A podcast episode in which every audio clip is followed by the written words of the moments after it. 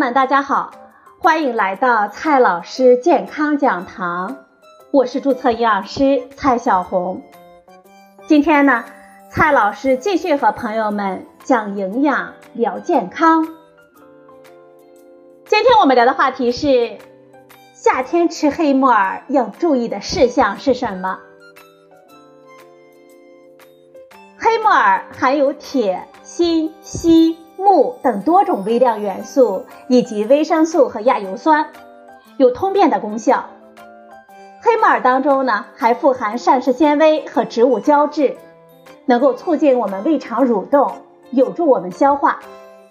此外呢，黑木耳当中还具有阻止血小板聚集、降低血液中胆固醇和甘油三酯含量的作用。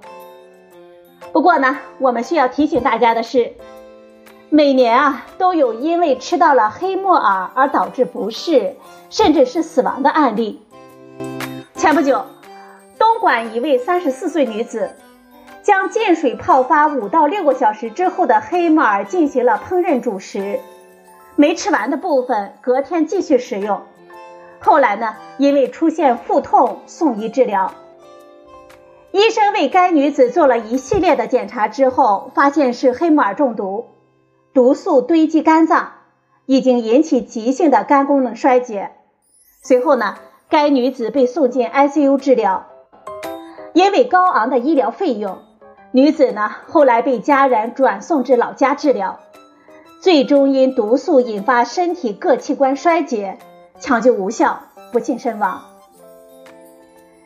令人痛心的是，因食用黑木耳中毒的事件呢并不鲜见。每年都会发生。二零一七年五月，安徽一名五岁的小男孩因食用一盘黑木耳炒鸡蛋之后中毒身亡。二零一八年的七月，浙江一名七岁的小女孩吃了泡发两天的黑木耳，出现多器官衰竭。二零一九年的七月，杭州市一名四十岁的张先生因吃了隔夜泡发的黑木耳，出现了肝肾衰竭。幸亏抢救及时，避免了不幸的发生。这致命的元凶是谁呢？在这些致命的事件当中，元凶呢并不是黑木耳本身，而是在泡发的过程当中，一种有害菌大量的繁殖并产出致命的毒素，它就是米酵菌酸。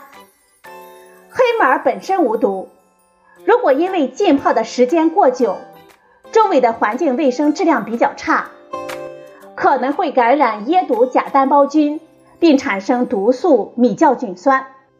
这主要是因为椰毒假单胞菌最适宜的产毒温度为二十六摄氏度左右，其他季节平均的温度相对较低，所以呢比较安全。米酵菌酸热稳定性好，一般的烹调方法不能破坏它的毒性，所以。不仅是凉拌黑木耳，即使是食用了经过炒制、已经存在毒素的黑木耳，也会发生中毒。米酵菌酸中毒目前并无特效的解药，中毒之后呢，轻者会出现恶心、呕吐、腹泻、头晕等症状，重者呢可以导致黄疸、肝肿大、意识不清、休克等症状。临床上常见的因为多器官衰竭而死亡的病例就是如此。为了安全起见，我们建议大家呢，在浸泡黑木耳的时间上要控制在三个小时之内，在这期间呢，要换两到三次的水，保持浸泡水的清澈，还应该注意保持浸泡容器和周围环境的卫生，不留剩菜剩饭，及时洗净餐具。不留食物的残渣。对于泡发超过二十四小时的木耳，我们一定要弃用。从感官上来看，泡发好的木耳呢，没有粘性，而且没有特殊的味道。但是如果黑木耳浸泡的时间过长，或者是出现了特殊的气味、质地，我们就要丢弃，不要再食用了。好了，朋友们。今天的节目呢就到这里，谢谢您的收听，我们明天再会。